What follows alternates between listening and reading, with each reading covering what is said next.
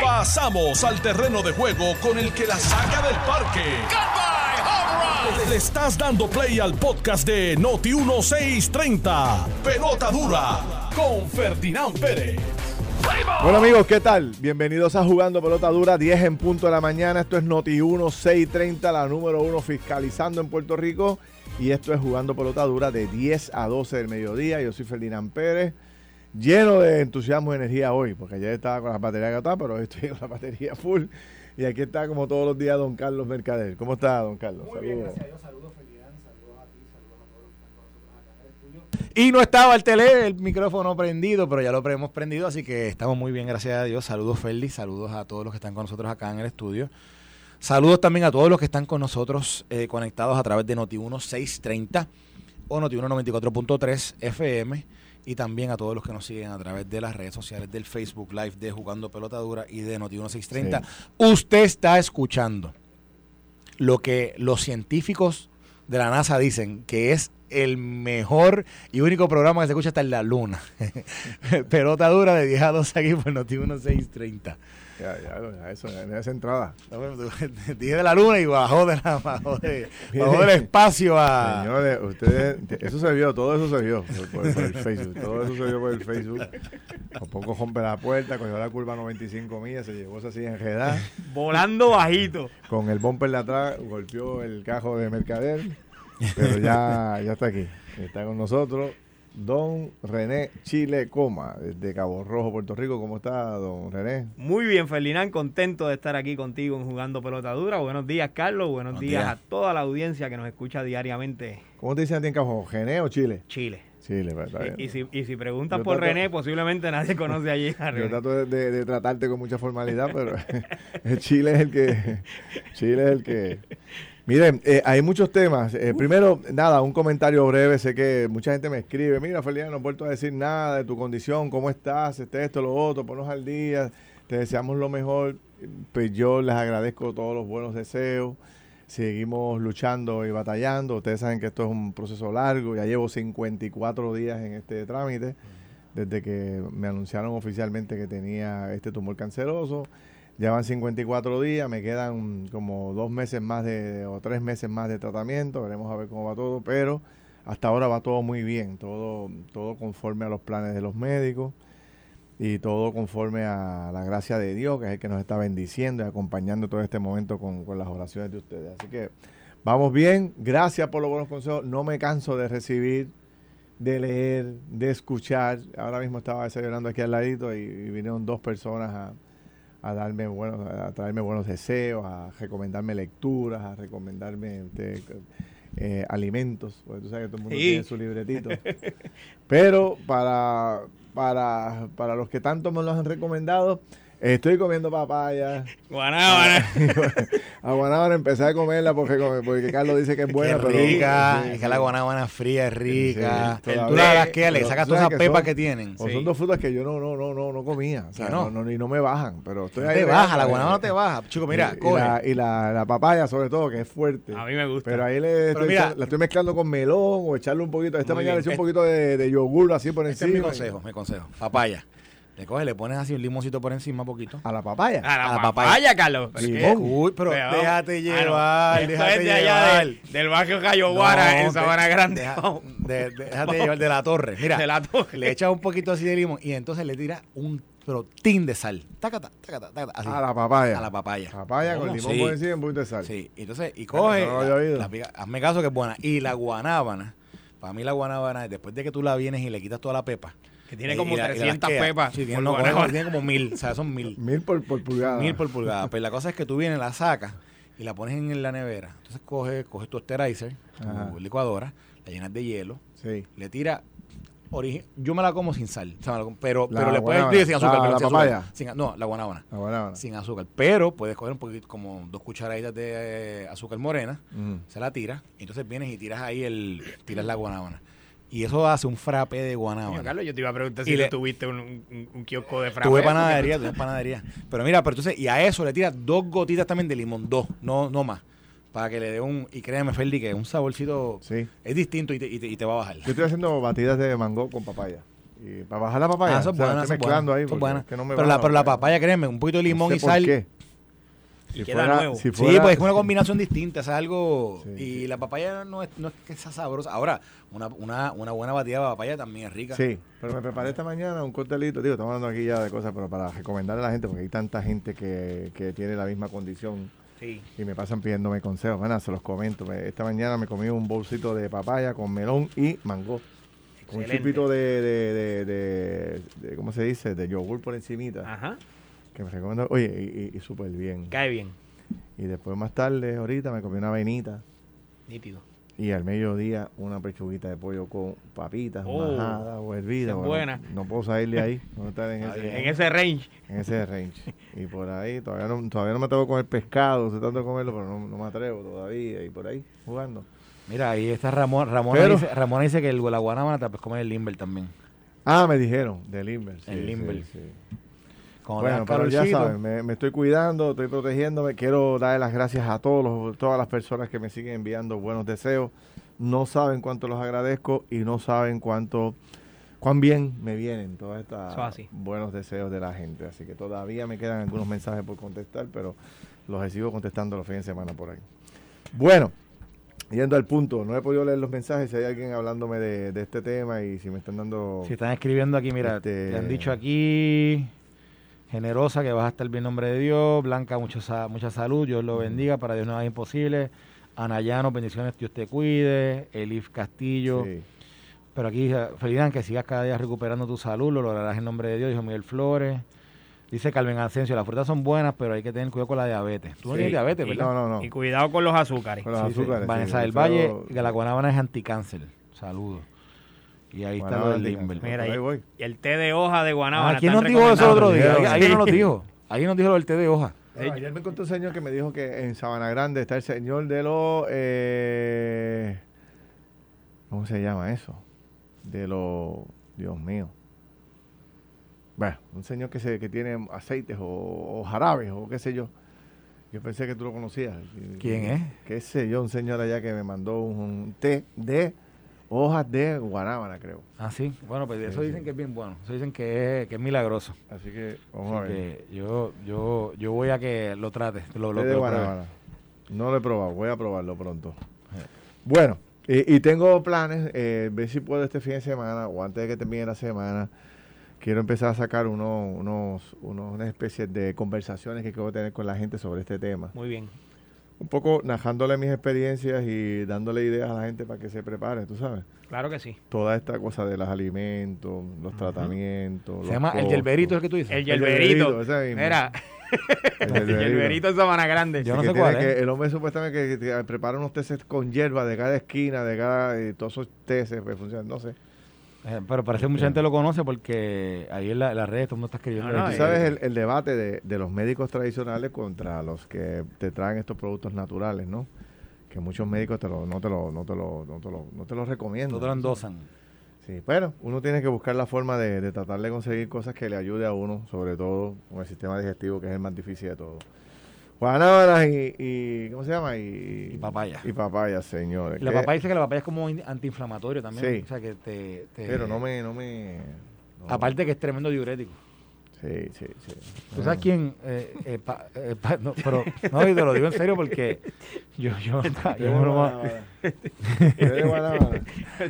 Papín, Papín. Papín. eh, el exalcalde de Sabana Oye, un, un saludo. Saludo a Papín, que nos exalcalde, siempre amigo y, y Pero Papín tuvo un problema una vez del estómago, me acuerdo. Y él me dijo que lo que lo curó fue la papaya. la papaya. Sí, él estuvo bien malo. Él, él rebajó un montón de... este Papaya. Y me acuerdo que él caminaba No y, coincido se- con la papaya, y- y me contó que la papaya para él era buenísima. Bueno, en Uy. otros temas y entrando ya de lleno al, al punto, y ya pronto les digo cuándo vamos a hacer el videito para empezar a conversar sobre esto y coger las ideas de la gente. Hay muchos temas. El tema de los primos del gobernador está trending topic. Es el número uno, todo el mundo comentando sobre el particular. Ayer, la plena luz del día, no sé si vieron, yo tengo la foto, una foto que mandó alguien del crudo, del asesinato, de- del tiroteo en Guayama, que cogieron a cinco muchachitos jóvenes, cinco. Wow. Y la foto, la foto, te voy a enseñar ahora, la foto fuera del aire, eh, la foto que, que de la, sin, sin, ¿cómo te digo? Sin editar. Sin editar y sin protectores. es impresionante, ¿sabes? Todos esos jóvenes en el piso, todos ensangrentados, es terrible. Ya tres de ellos perdieron la vida. Wow. Hay dos sumamente heridos. Pero es impresionante, cuatro de la tarde en un barrio en Guayama, señores. Much- muchachitos jóvenes. Muchachitos. Eh, otro tema que está trending topic es el del desaparecido en Altamar, el famoso Roy Moreno, que ahí, eh, ayer empezó a coger eh, fuerza la teoría, de que el hombre había cogido la juyilanga Y que, está- Y y que que está, en, estaba- que está en Fajardo, que supuestamente. estaba escondido por algún lado o que se había ido fuera de Puerto Rico. Un poco el, el- el historial delictivo del chamaquito eh, ah, le ronca. No está fácil el muchacho. Estuvo preso por falsificación de identificación, por falsificación de tarjetas de crédito. Este, se declaró culpable por conspiración en un momento determinado. Eh, eh, cuando eh, en el 2019 lo arrestaron en una ocasión y estaba en probatoria por dar positivo.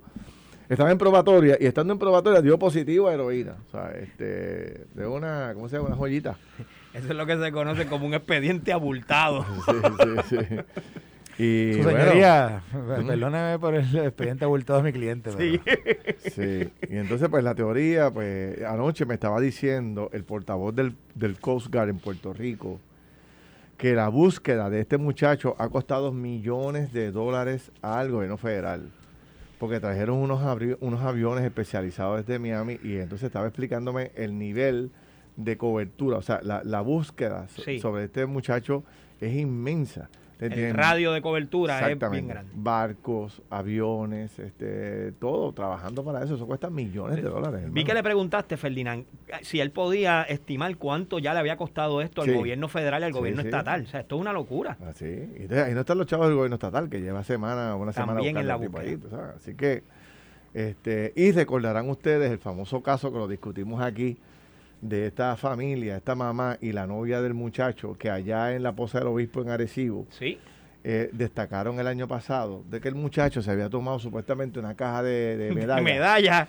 y que se fue caminando y se tiró, Y de, se tiró de la ca- poza. de la, de la poza, de la cantelada, de la se piedra tiró arriba. y, y- y se desapareció. Y entonces empezó una búsqueda tremenda del Coast Guard, todo el mundo, se gastaron un millón de pesos buscando al chamaco. ¿Y dónde estaba?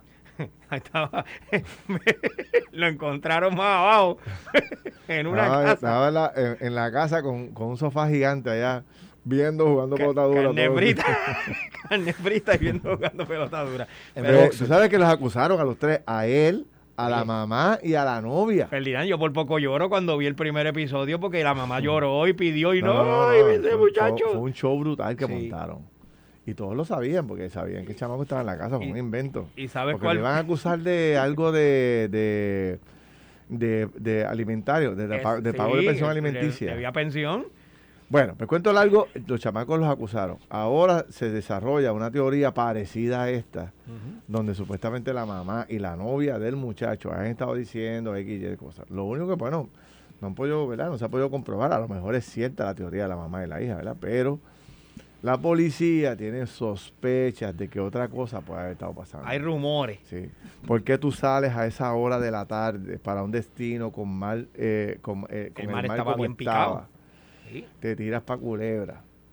O sea, este, ¿por qué no llama? No tiene el eh, anoche nos decía el de el de Coast Guard que toda persona capacitada para viajar en una embarcación sabe que tienes que tener un radio XYZ, no me acuerdo Sí, el número. son- VHF. eh, exacto. No con la cuadrante 16 o qué sé yo, Eso canal correcto. 16. Y de ahí es que se supone que tú La llames. llamada de emergencia. La llamada de emergencia porque automáticamente quedas conectado como, como que al radar. Hay Eso como es un correcto, GPS y la te conecta. coordenada. La coordenada. Eh, Usted es un tipo un marinero profesional. Este, yo, eh, yo de esto no sé nada, pero estoy aquí un poco narrando lo que decía el del Coast Guard. Y entonces planteaba de que él no- a él llamar por un celular al 911 pues no se pudo registrar la coordenada correcta, que eso es un error grave de la persona. Eso es que le añade otro elemento a la duda, ¿no? Sí. Así que nada, ¿cuál es la teoría de ustedes sobre, sobre, sobre Roy Moreno? Mira, Ferdinand, yo, yo comparto esas expresiones que acabas de decir y, y ese análisis que las personas del Coast Guard han hecho. primero que eh, todos los que han estado en el agua y se caen al agua con un celular en la mano, tú sabes que lo primero que pasa con el celular es que se va a pique el celular porque el celular no está hecho para funcionar en el agua. Eh, y, si las condiciones del mar estaban como para virarle la embarcación o que la, embarcación se sobrara, definitivamente el peor eh, equipo que tú podías utilizar para hacer la llamada era el teléfono celular. Eh, él debió de haber tenido un radio, eh, ese radio debió haber hecho la llamada en el canal 16 definitivamente para que quedaba registrada y toda embarcación aunque por más pequeña digo si tú vas a un destino de Fajardo a Culebra sí. creo que es el destino de él. Pero son los requisitos. Tienes que ir primero tienes que ir. el, aunque parece cerca el, el cruce desde Fajardo a Culebra ya inmediatamente que sales eh, de allí de Fajardo, entras en un, sí, entras, en un canal que definitivamente vas a necesitar tener todos los equipos de seguridad en, la embarcación. Así que, Carlos, ¿qué tú piensas? Yo pienso que, que, yo no sé, porque es que toda esta intriga, ¿verdad? De, de, de, o sea, no veo el motivo que debe tener este individuo, que tuvo este individuo para virar el barco patas arriba, arrancar para otro lugar. O sea, no entiendo. Posiblemente hay más historia, pero yo no, no, no sé, no la... Quisiéramos que apareciera con vida, ¿verdad? y que, y que realmente, ¿verdad? Pueda, pueda ser rescatado con vida, si es que todavía está en algún lugar. Yo, no, yo no veo cuál es la jugada de, de todo lo que pasó allí. Pero pues, por otro lado, este... Yo, sí es, sí es muy, muy, muy raro que luego de esa llamada a las autoridades que, no haya paradero de él. Porque tú sabes que no pasó mucho tiempo desde que él llamó a que, a que ellos llegaron allí y que ya él no estaba allí. Ah, obviamente ahí, ahí, ya no estaba allí ni siquiera, y obviamente en el cuerpo no apareció, así que, así que, que bueno, vamos a ver qué pasa. Vamos a ver qué pasa. Bueno, otro tema que tuviste, tuviste, lo del allanamiento este que está, que está pasando ahora mismo en la calle San Sebastián. En la calle San Sebastián del Viejo San Juan. ¿A quién es? Eh, no se sabe, pero e, e, es, oye, mírate, mírate qué cosa más loca. Esto parece una película, dice, realizan operativos en la calle San Sebastián vinculado con el paradero de obras de arte valoradas en millones de dólares. Participan autoridades francesas y el negociado del, de, Federal de Investigaciones. Autoridades francesas. Sí. sí. Y, y, Carlos y Ferdinand aparenta ser... La Fundación Versalles. Ajá, una casa que antes era una iglesia y ahora la convirtieron en residencia, una casa bastante elegante en la calle San Sebastián. ¿El Colegio Pálvulo? Sí, exactamente, ese mismo. Y ahora es una residencia y aparentemente tiene una colección bien extensa de obras de arte valoradas, como dice Carlos, en millones de dólares y las autoridades desde esta mañana temprano, esta es una noticia que todavía está en desarrollo, cerraron la calle y están allanando esa residencia. Y como muy bien dice Carlos, hay, hay oficiales del gobierno francés y hay oficiales del gobierno. Oye, esto, el caso no es de los federales. El caso, mira lo que dijo la gente del FBI, dice, el FBI está en la mañana de hoy ejecutando un proceso judicial en colaboración con las agencias francesas. El caso no es de nosotros, pero nosotros tenemos un acuerdo de colaboración a nivel internacional con varios países, entre ellos Francia. Y eso es todo lo que podemos decir porque no estamos autorizados en el mayor detalle. O sea que ahora mismo, en realidad, esto es un caso que le trae las autoridades francesas al FBI, el FBI por, la, colaboración. el FBI como colaboración. Pero. dime tú que no te parece como estas películas de... ¿De James Bond? Sí, esto, es de, intriga. Y que, aparentemente, ¿verdad? Eh, ¿Cómo se llama esto? Este tienen obras de arte allí. Eh, esto, me lo envió temprano José Lozada cuando salió. Eh, pero que interesante de nuevo, Feli, porque e, es, es eh, crimen internacional. Sí. Que aparentemente, ¿verdad? Puerto Rico es el, es el repositorio de, de, escondite de estas, obras que aparentemente se han robado o aparecen desaparecidas de allá de Francia. Esto es como una película. Del colegio de, Párvulos yo me acuerdo, yo En la calle San Sebastián. Cuando uno antes hacía la, la, visita a los, los siete monumentos, eh, uno, uno de ellos era ahí en el Colegio de Pálvulo. Hay una oficial ahí, porque yo no sé si es una oficial francesa o de Puerto Rico. Déjame ver esa, esa foto de ella ahí. Esa parece una foto boricua. Ah, no, del FBI. bueno, pues ahí está otro elemento más. Otro elemento interesante que quiero entrar a la discusión con ustedes, que lo hemos discutido varias veces, el tema de eh, los chavos en los municipios. Están los alcaldes de ambos partidos eh, alertando de eh, una caída desastrosa en la finanza de los municipios en Puerto Rico. Este, y vuelve otra vez la teoría de que si hay que eliminar el municipio, hay que fusionar el municipio, que si esto, que si aquello, lo otro, vamos a discutirlo. La UPR está anunciando, y esto me alegra enormemente, está Oh, sí. anunciando un foro sobre la natalidad. Fíjate que me alegra porque la universidad está asumiendo un rol protagónico en un tema fundamental que le corresponde a ellos. De hecho, a uno de los más que afecta el tema de la natalidad es la propia universidad, Correcto. que ha perdido más de 20 mil estudiantes en menos de una década, ¿no? Exacto. Este, así que está súper chévere, este, pero mira el detalle que trae Judith Pizarro, Judith Rodríguez, que es la, la, la demógrafa. Ella dice que en Puerto Rico hace 25 años que no se hace un estudio de natalidad. Coño, ya, ya, ahora más Ya. que tiempo, ¿ah? Habrá Ya. pasado tiempo. Ya es hora. Contra, no me digas. O sea, con- mira que hemos debatido esto, ¿no? Y, y me parece que, bueno, pues más, es mejor tarde que, que nunca. Definitivamente. Pero qué bueno que lo vamos a hacer y me parece que qué bueno que es la universidad porque es un centro neutral, ¿no? Correcto. De información y ahí pueden hacer un montón de recomendaciones que quizás no son tan valoradas como las que salen en la Asamblea Legislativa o, o las que proponga el gobernador. Quizás de allí por nacer de los propios estudiantes Correcto. y de los propios profesionales. ¿Y quién mejor para convocar que la propia universidad? Que la propia universidad. Así que creo que por ahí viene algo positivo para nosotros y para Puerto Rico. Se caen las ventas de autos, sobre todo las ventas de autos deportivos. Se han caído en más de un 50%. ¿Y qué es lo que se está vendiendo como pan caliente? Y yo se lo dije a Carlos Mercader, yo creo que tú no estabas ese día, se lo dije a Carlos Mercader hace como un año atrás. Se lo dije.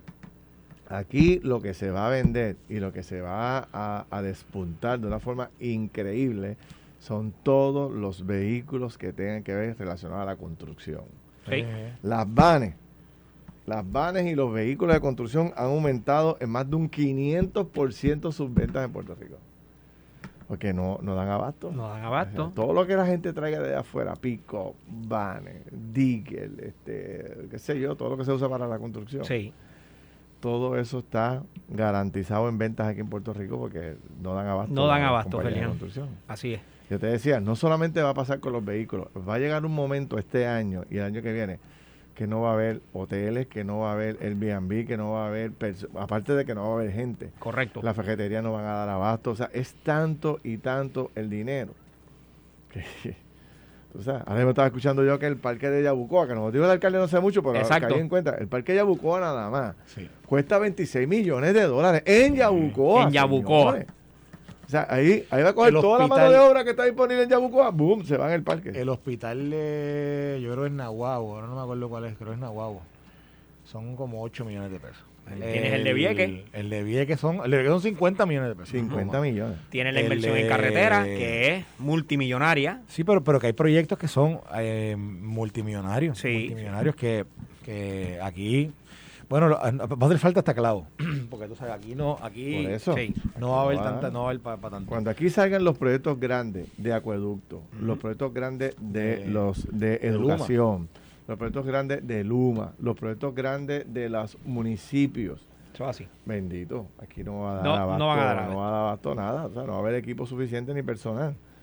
Y de ahí la teoría de, de Ramón Luis hace como año y medio atrás que decía, no lo vamos a poder hacer todo. Vamos a montar una ferretería eh, online nosotros. Bueno, Sí. pero fíjate el problema de No. que habíamos, que, que Ferdinand lo ha traído en muchas ocasiones, el problema del impuesto, ¿verdad? Que tenemos so- eh, sobre el inventario. También. Tuviéramos más inventario, pudiéramos tener, Exacto, ¿verdad? Buen punto. Eh, aquí lo, No, pero el inventario aquí, aquí nadie quería tener inventario porque nos, nos estaban moviendo ahora es que se van Bueno, a pues mover. ya ahora es necesario, pero Bueno, ahora, ahora, pero- tenemos la ley encima. Sí.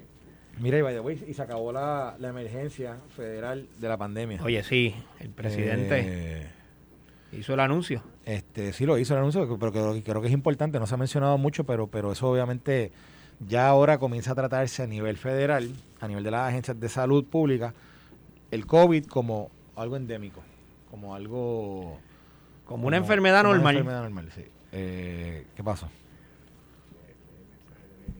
Ven. Mira, Mira, eh, bueno, Mira, Benny Rodríguez, ah, mira, es que parece que hay dudas sobre, sobre lo de las mascarillas. Mira, y Benny Rodríguez dice, tienen mascarilla en mi corazón, porque tienen que proteger a la Ferdinand de que se enferme de cualquier catarro o enfermedad. Recuerda que a las quimios le bajan las defensas. Eso es así. ¿quién escribió que- que venía? Ah, escribió otro más ahí, está, dice Carlito, Dios te bendiga, recomiendo a la Ferdinand que se, eh, que se ve guapísimo sin pelo.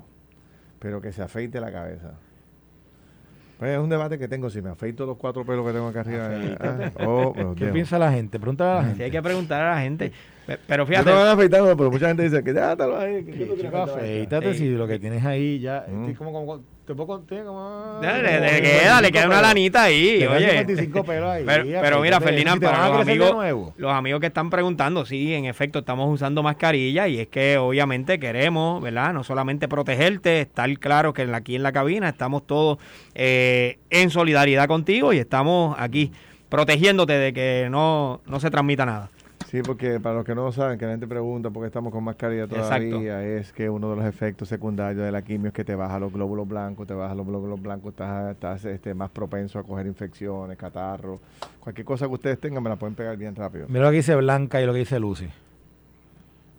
¿Viste eso? Ferdinand, te ves muy bien, dice Blanca. Lucy, afeítate, no pasa nada, siempre eres bello. ¡Epa! Vamos a ver. Ah, así mira Vanessa del Valle, te queda Ferdinand muy bien. Eso no se lo cree nadie, pero vamos a ver. sí. Estás escuchando el podcast de Pelota Dura, en Noti1 con Ferdinand Pérez. Bueno, regresamos aquí a Jugando Pelota Dura. Está Carlos Mercader, yo soy Ferdinand Pérez, está René Chile Coma y estamos analizando múltiples temas y vamos a entrar en profundidad ahora con uno de ellos que es el tema de, de eh, los sobrinos de los primos del gobernador que se ha convertido en el trending topic de esta semana. Ayer oficialmente lo discutimos aquí, pero después durante el día siguió corriendo la información de que tanto Walter como Eduardo Pierluisi y un tercer funcionario que es el que dirigía el CFO de la compañía estarían declarándose culpables eh, durante el día de mañana. Y entonces, pues, eh, ya se inicia el análisis por ahí de los efectos que puede tener eh, este, esta declaración de culpabilidad. Hoy Noticel saca una historia de los primos del de Pierluisi robaron casi 4 millones de dólares en fondos federales, ese es el titular. Bueno, es que, es que dice la historia. El esquema por el que se declaran culpables es por inflar facturas Eso, de eso. suplidores para lucrarse a través de una red de empresas, dice um, la historia que prepara Oscar Serrano en Noticiero y un poco la describe. O sea, ahí, ahí él dice, es interesante porque él no dice de, de, qué fuente es ni nada, pero, pero él tiene el detalle de la, de la, de lo que cada uno de ellos supuestamente va a hacer alegación que se, que, de que se apropió ilegalmente. Y, y, y eso es lo que suma los 4 millones. O sea, por ejemplo, si miras la historia más abajito, te vas a dar cuenta que dice que, el total, el acuerdo cubre el robo de 3.7 millones eh, mediante el método este de la inflación de factura. Y entonces te, te da un desglose de lo que cada uno asume como que fue lo que cada uno, lo que, lo que, lo que se hicieron. Por ejemplo, dice aquí que, que el, el CFO, que es David Vélez Hernández, eh, primero, pr- primero que primero, que Walter, Walter aceptó un lucro ilegal de 2 millones de dólares, Walter Pierluisi. Ese es Walter. Pero dice también que, me caso en la madre. Que Vélez, que Vélez, Vélez Hernández, que es el- lucro de tercera figura 900 mil de 900 mil. y el otro de Eduardo. 400, Eduardo, de 400 mil. Así que ahí se está. tumbaron cerca de 3 puntos y pico de millones de pesos. Exactamente. Y ojo, que también tres. dice la historia que, que antes de que el contrato fuera cancelado eh, el año pasado por Pedro Pierluisi, cuando salió el tema este de los de la investigación, que ellos llevaban, creo que eh, la, la investigación venía desde el 2014. O la investigación, o digamos la alegación de culpabilidad cubre desde el 2014 hasta el, hasta el 2022. O sea que eso es lo... años, estamos hablando... Pero, pero obviamente... Estamos hablando unos años sustanciales. Sí, ellos llevan, ellos llevan en la administración de vivienda pública desde el, desde el 92. Pero, pero lo que aparentemente la, alega- la alegación, digo, esto es lo que dice, esto es algo bien importante decirlo.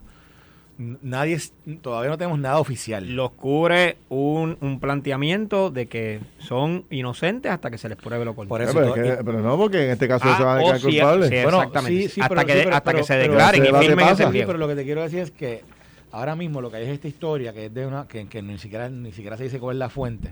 Sí, pero, Sí, pero, pero su abogado, es este. Carlos, lo ha, lo ha confirmado. Carlos lo que dijo se van a declarar culpables. Esta no, no mañana. dio los detalles, ¿verdad? Exacto. Osvaldo Carlos esta mañana habló y dijo que, entre otras cosas, dijo que. Dijo primero que el jueves hay una vista para escuchar las partes donde, donde entonces se va a presentar eh, la alegación, se habla después del acuerdo y, y- después lo- la, la decisión que tome el juez.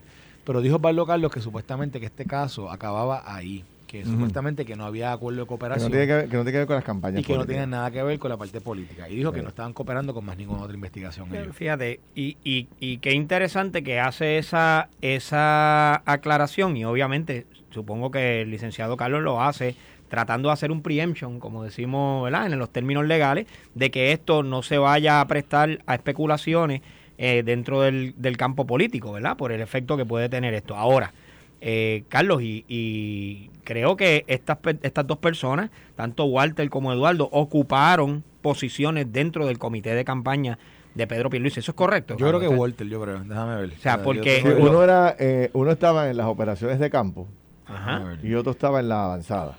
Tengo por aquí, Este, eh, eh, Jusino preparó una historia con, con las noticias allá en, en- en Tele 11, donde hablan que eh, uno de ellos era como el director de operaciones. Para que Sí. los que no saben lo que es operaciones, pues es cuando un candidato a la gobernación sale a la calle Eso es así. hay una operación gigante de avanzadas, vehículos, sonidos, este, gente que va a visitar, los contactos, este, quién prepara el mensaje, la, la- la comida de, los, de, los- de los- la avanzada, hay tanto y tanto Bueno, detalle por ahí para abajo. Director, dice aquí director político Walter Pilicio Incern Y director avanzada Eduardo Incern. Ah, pues director Bueno. político y director de avanzada. O sea Sí, que sí. estamos hablando el que director son... avanzada más o menos hace lo que acabo de decir. El director político es mucho más responsabilidad. Sí. Es tener a cargo, ¿verdad? Toda la estructura política que tiene el, el- el Y, candidato. y ambos manejan dinero de la campaña. Eh. O sea que, que obviamente veo ya entonces por dónde viene la, ¿verdad? El preemption de que esto no Sí. vaya a, Bueno, no, y que yo creo, a no, es que yo- manchar es que yo creo que el trabajo más- de política. Pierluisi dice ayer, Pierluisi dice ayer que, que, pues, que lamenta mucho. Eh, Hay una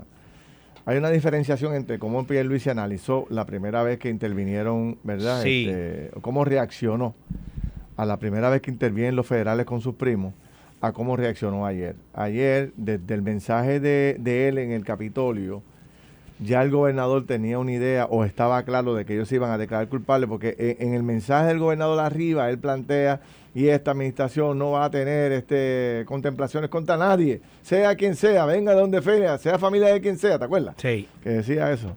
Y entonces ayer decía, pues que era muy triste, porque son sus primos, él los conoce, pero que, que- que en cualquier familia puede haber gente cometiendo delitos, ¿verdad? Y es verdad lo que plantea. Sí. Pero, ¿cómo se desliga Pierluisi de estos familiares? Independientemente no hayan cogido un peso con él, no, no, no, o sea, no hayan caído en delincuencia, eh, se hayan beneficiado económica bajo su administración, ¿verdad?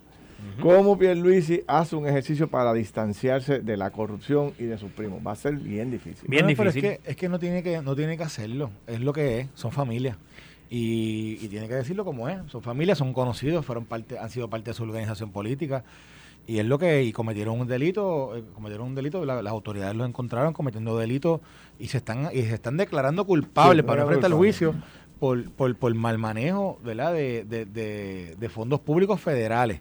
Ojo, que lo que ellos han- llevan haciendo, Que, lle- que, repre- perdóname, Carlos, que representa el declararse culpable que no hay juicio. que no hay juicio. Que no hay No Y juicio, no haber juicio, pues no se sabe cuáles son las interioridades, cómo fue que se beneficiaron, dónde cogieron el dinero, cómo fue aquello, lo otro. Correcto.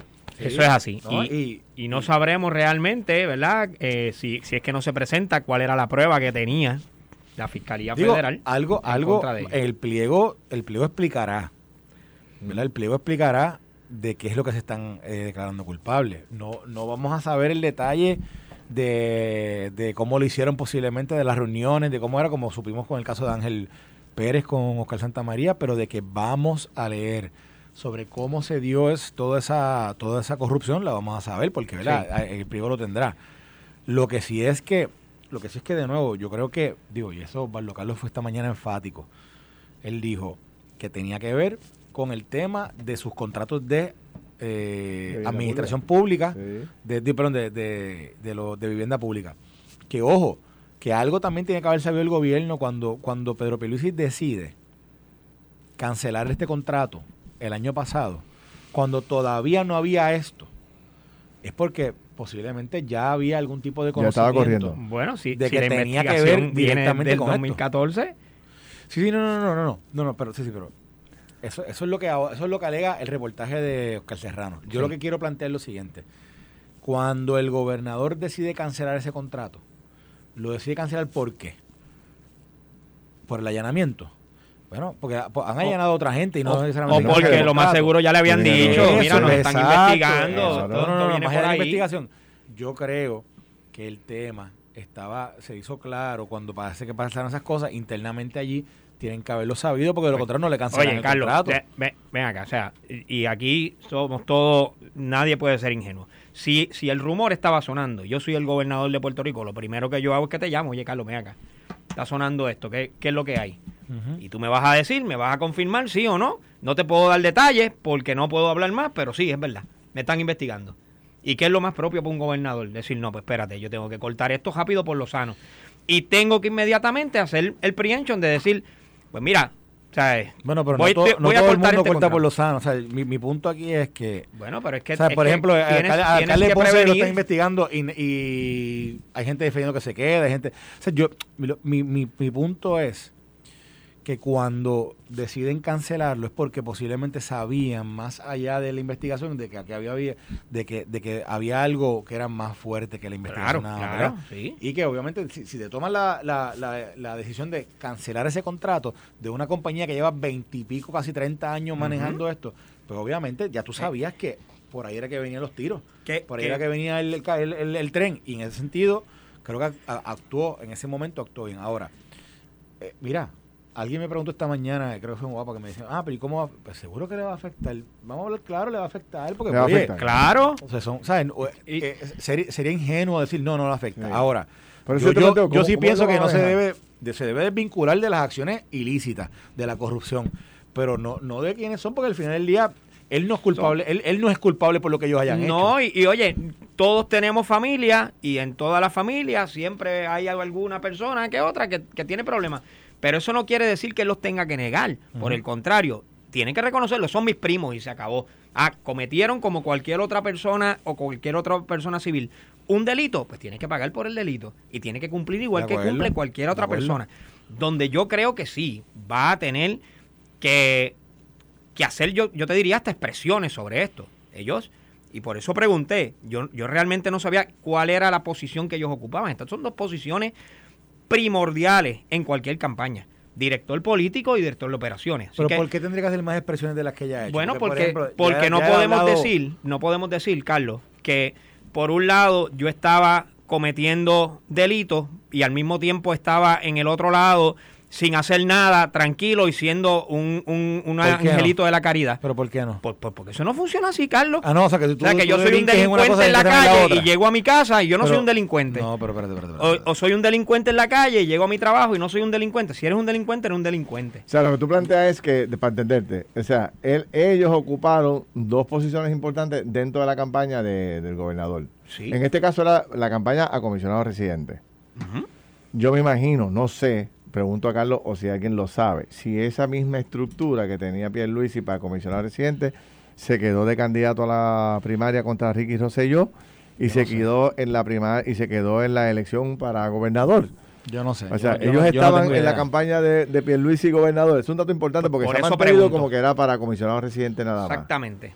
Yo no sé. Pero yo te soy bien honesto, no sé. Pero porque verdad que yo no yo nunca Pero yo te pregunto, el punto es, y, yo veo por donde tú vas y tiene mucho sentido y también entiendo lo de lo de Chile Coma. Lo, que o sea, el punto es que, eh, ok, estas personas se declaran culpables. Al declararse culpables, no va a haber este despliegue de testigos, información, gran jurado, aquello, lo otro, todo el mundo, este, selección de jurado para, para poder, eh, bueno, para, para poder hacer lo que se hace en un caso tradicional como este, que ya lo hemos visto que ocurre.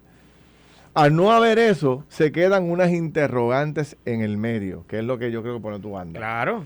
esta gente, ¿cómo fue que, ok, estaban traqueteando allá en lo que tiene que ver con su empresa, en lo de vivienda? Pero no traqueteaban acá. Esa es una pregunta. Bueno, lo que pasa es que, y la contestación es bien sencilla. Si los están acusando por aquello y no por acá, pues los cogieron traqueteando allá y no acá. ¿O tú crees que no lo investigaron?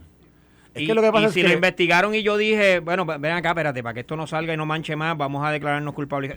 bueno, Chile, tú conoces las autoridades. Por si hubiese algo así, por el tan jugoso, estarán colaborando, estarán colaborando con las autoridades federales para eso o otras investigaciones. Bueno, Pablo Carlos esta mañana dijo que no. Que no.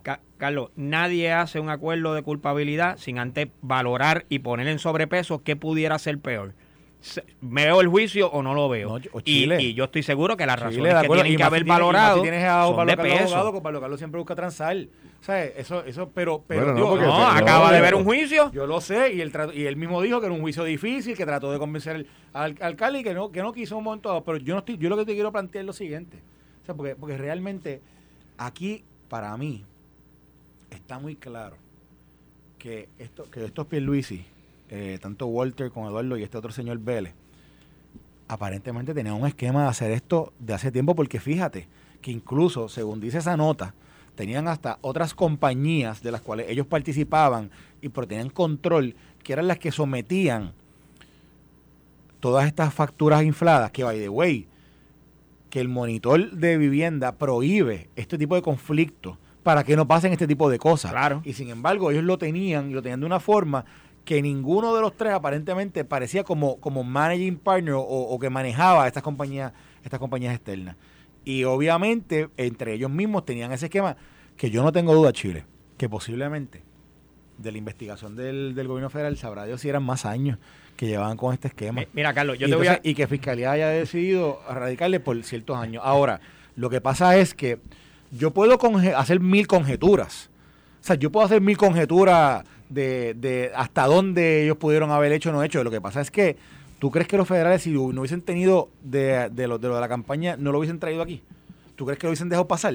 Me confirma, que, me confirma que participaron en las dos campañas, tanto en la de Ricky como en la de la gobernación también. Ahí. No, en la primaria. Ah, en la, primaria. En la primaria contra Ricky. Mira, Carlos, yo no, yo no estoy adjudicando, ¿verdad? Eso que tú acabas de decir, yo no lo estoy adjudicando. Yo simplemente estoy diciendo, son las dudas que se crean y son las dudas que tiene la ciudadanía. Pero, Igualmente, tú, me puedes decir, o sea, ellos están levantando la mano en este momento. Yo recuerdo una vez en un, en un tribunal que un, cuando el juez le dice a al acusado que ya está por, por sentenciarlo, le dice, ¿usted quiere decir algo? Y él dice, bendito juez, tenga piedad de mí, que esta es la primera vez que yo hago esto.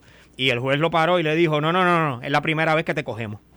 Y, y, y, lo que quiero decir con esto, Carlos, es que no podemos adjudicar culpa si no lo sabemos, pero por alguna razón se están declarando culpables y no quieren que esto salga más nada. Vamos a cerrar esto aquí, se acabó la el prueba tema. Es contundente. Ah, pues, porque la prueba es contundente y algunas otras cosas tendrían que ellos dijeron, espérate, es suficiente, no vamos a no vamos a abrir esto esta caja ¿tú sabes que yo creo que también esto, en términos generales, le mete un salpazo a los dos partidos principales. O sea, el, el, el cansancio de la gente con el tema de la corrupción es tan y tan y tan grande entonces, ver ahora, ahora, unos familiares del gobernador que tenga o no el gobernador nada que ver, que yo creo que no tiene nada, absolutamente nada que ver. Nada que ver, el gobernador no tiene nada que ver con este, esto. El hecho es que, que, impacta a la institución, lo impacta a él, impacta también al, otro partido de mayoría, porque la gente ya empieza, empieza no, ya, ya es un asunto de que esto ya es una cosa general. El problema de la corrupción en Puerto Rico está arropando a los dos partidos principales y la verdad es que la mejor muestra es todos los casos que hay en los tribunales ahora mismo y los que faltan. Tú sabes, por ahí viene Wanda Vázquez, por ahí viene Tata Charbonnier con toda la familia, esposo e hijo y ayudantes. O sea, son casos, eh, acaba de salir el, de Ángel Pérez, y los que quedan. Queda el de Ponce, queda el de Mayagüez. Queda el de Ponce, queda, el de Mayagüez. O sea, queda, queda por ahí todavía. O sea, que, que hay, hay para cortar, hay tela para cortar, todavía por ahí para abajo. Y este, sin duda alguna, todos estos casos siguen echándole más leña al fuego de la insatisfacción que tiene la gente y dice, ¿hasta cuándo vamos a seguir? Yo creo que este es el cuatrenio y el señor, y vamos por la mitad del cuatrenio. Este es el cuatrenio que más casos en la Fiscalía Federal y por ahí la justicia también local han estado radicando sobre el tema de la corrupción en Puerto Rico. es increíble. Me da mucha pena, eh, ¿verdad, Carlos y, y, Ferdinand? Porque este, este caso le da, ¿verdad?, un, un, un matiz eh, terrible eh, y, y yo conozco muchas muchas compañías de estas que, que hacen este trabajo y son personas serias, incluso ellos también, tú sabes, él sabía que eran personas serias. Eh, es triste que estén pasando por esto, es triste que esto se esté dando, pero obviamente, como muy bien ya dijo el propio gobernador y su primo, el que haya cometido un delito tiene que pagar por él. A mí me, me, me, me- me extraña mucho, yo sigo insistiendo, este, no veo reacciones del liderato político a los casos de corrupción, me explico. O sea, todo todo el que está en la política ve esto como un caso, ah, son de Chile, a ver, ve, yo no tengo nada que ver, eso, ah, son de Mercader, yo no tengo nada que ver con eso. O sea, todo el mundo está como que, pues, mientras no me toquen, yo no hablo del tema, no tengo nada que ver con el tema. Y la verdad es que yo creo que hace falta que el liderato político coja el toro por los cuernos. Totalmente. Señores, está pasando algo. ¿Qué podemos hacer como sociedad para combatir más agresivamente la corrupción? Todavía seguimos esperando por la famosa legislación De los el te- vertederos. de los del De- y de de la la de basura. subasta de los vertederos. Esto es increíble, Ferdinand. Nadie se pone por el medio del plato. No ha habido un alcalde que, la, que saque la propuesta, un propio alcalde. No hay un bravo. Por eso. Esto es increíble. ¿Dónde están los bravos de la película para combatir la corrupción? Pues Por lo menos tú antes veías a, a, esta- a esta- a- a David Noriega, Ajá. a un grupo de, de- de funcionarios públicos de otros partidos este, atacándolo y lanzando propuestas bien agresivas. Aquí no hay nada de nadie. El, el silencio legislativo da vergüenza. Por O sea, es que, que es una cosa increíble. Estoy de acuerdo. No, no, está fuera de liga. Eso, eso- Yo eso estoy de tiene- acuerdo. Bueno, Claro. y yo, y yo te digo, yo, fíjate, el otro día que estábamos allá en, en Barranquita fue que fuimos allá al dealer. ¿Te acuerdas que, que me enviaron por texto el reglamento del PNP donde decía que si tú eras convicto de delito, que tú que automáticamente quedas fuera del partido? Y yo sí, y yo a eso lo sustenté con que yo pensaba que tenía que haber una expresión pública, decir, Sí. está fuera, tú sabes. Afuera, y, si quiere, y si quiere llevar las cosas al cuartel. Sí. Pero, pero, pero tú haces una expresión de estás fuera. O sea, no, aquí ni cerca entre, ¿verdad? Y yo pienso que este tipo de cosas tiene que ser así también, que hay que ser drástico en, Mira. en medidas que aunque, Sí. aunque, oye, aquí hablan de la libre asociación, que si el derecho constitucional, que si miércoles, aquello. Mire, hermano, no importa. Pero los partidos tienen que ser contundentes en las acciones que toman y las expresiones que hacen. Mira, te digo por qué es importante esto. Mira, mira los personajes. Estamos hablando del Cano, de aquel, del otro, que son Ujú. personajes. En el artículo que escribió Oscar Serrano, en el párrafo 3, mira lo que dice eh, en la historia. La investigación comenzó como parte de la cooperación de quién?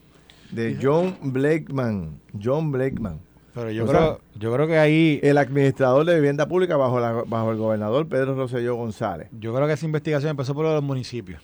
Pues No sé, esto es lo que dice la historia aquí de... Sí, lo sé, lo sé, ca- lo cae, sé, pero- cae- cae John Blakeman como parte de este esfuerzo que parece que, que, que, lo- que los delata. Tiene sentido porque John Blakeman fue director de vivienda pública, tú sabes, en algún momento. Pero, pero son los mismos personajes. Este, personas que llegan dentro de los partidos a ocupar posiciones clave y de ahí empiezan a delinquir, a buscar cosas a cambio. A buscar Y sacarle partido a a su, a entrada. Entonces yo no O sea, veo a eh, los partidos institucionalmente lanzando nada, proponiendo nada. Y, y están dejando pasar una oportunidad dorada, porque es como si, ah, eso es con, eso es con los primeros Pierluisi, y conmigo no es. Sí. Señores, esto se está llevando enredado básicamente a todo el liderato político. Esto fue el podcast de Noti1630. Pelota dura con Ferdinand Pérez. Dale play a tu podcast favorito a través de Apple Podcasts, Spotify, Google Podcasts, Stitcher y notiuno.com.